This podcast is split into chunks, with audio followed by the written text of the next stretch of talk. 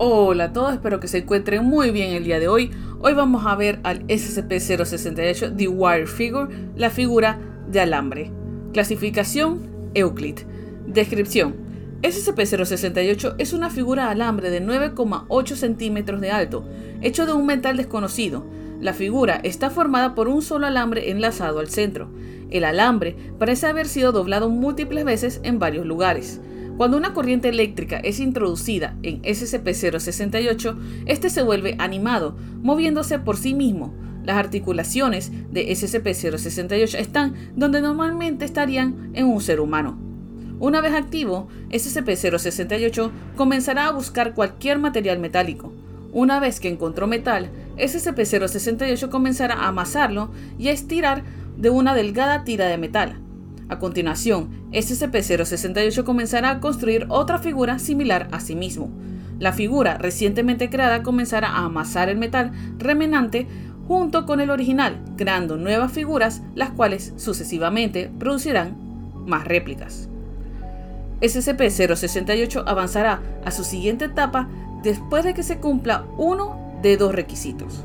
El primero es cuando no hay más metales disponibles con suficiente masa para producir otra figura, el otro es cuando un límite superior de 102 figuras son creadas.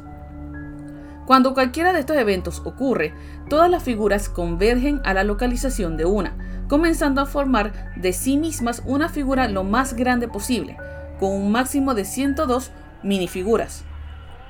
La figura resultante alcanzará los 2 metros de alto, SCP-068 se sitúa en la intersección del torso, brazos y cabeza. Ondas gamma, beta y teta comenzarán a emanar desde SCP-068 al unísono.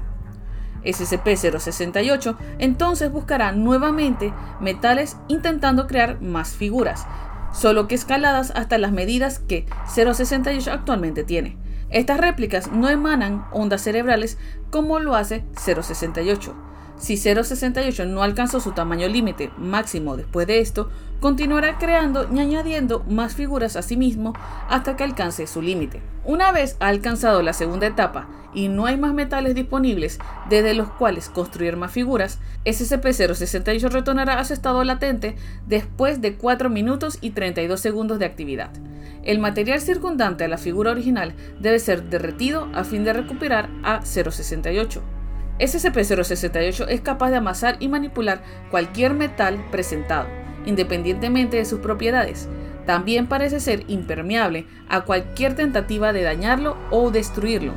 Las copias de SCP-068, sin embargo, tienen las mismas propiedades y vulnerabilidades como el metal donde fue construido.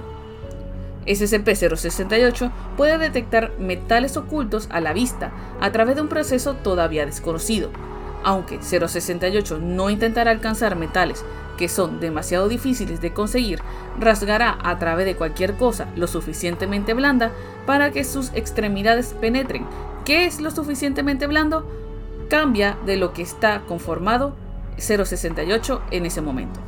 Procedimiento especial de contención. SCP-068 debe ser mantenido lejos de cualquier metal en una caja eléctricamente resistente preferentemente hecha de politetrafluoreptelino teflón. Vamos, teflón. Y goma. Dicha caja debe ser almacenada en el armario de seguridad 26 en el sitio 11. La llave es mantenida con el Dr. Wasey. Cualquier requisito para pruebas debe ser redirigido con él. A ver, no tengo muchos comentarios sobre este SCP pero me imagino lo gracioso que tiene que ser ver pequeñas figuritas de metal corriendo por ahí. Peligroso no sé, pero gracioso va a ser. Bueno, eso sería todo por hoy. Nos vemos en el próximo. Chao.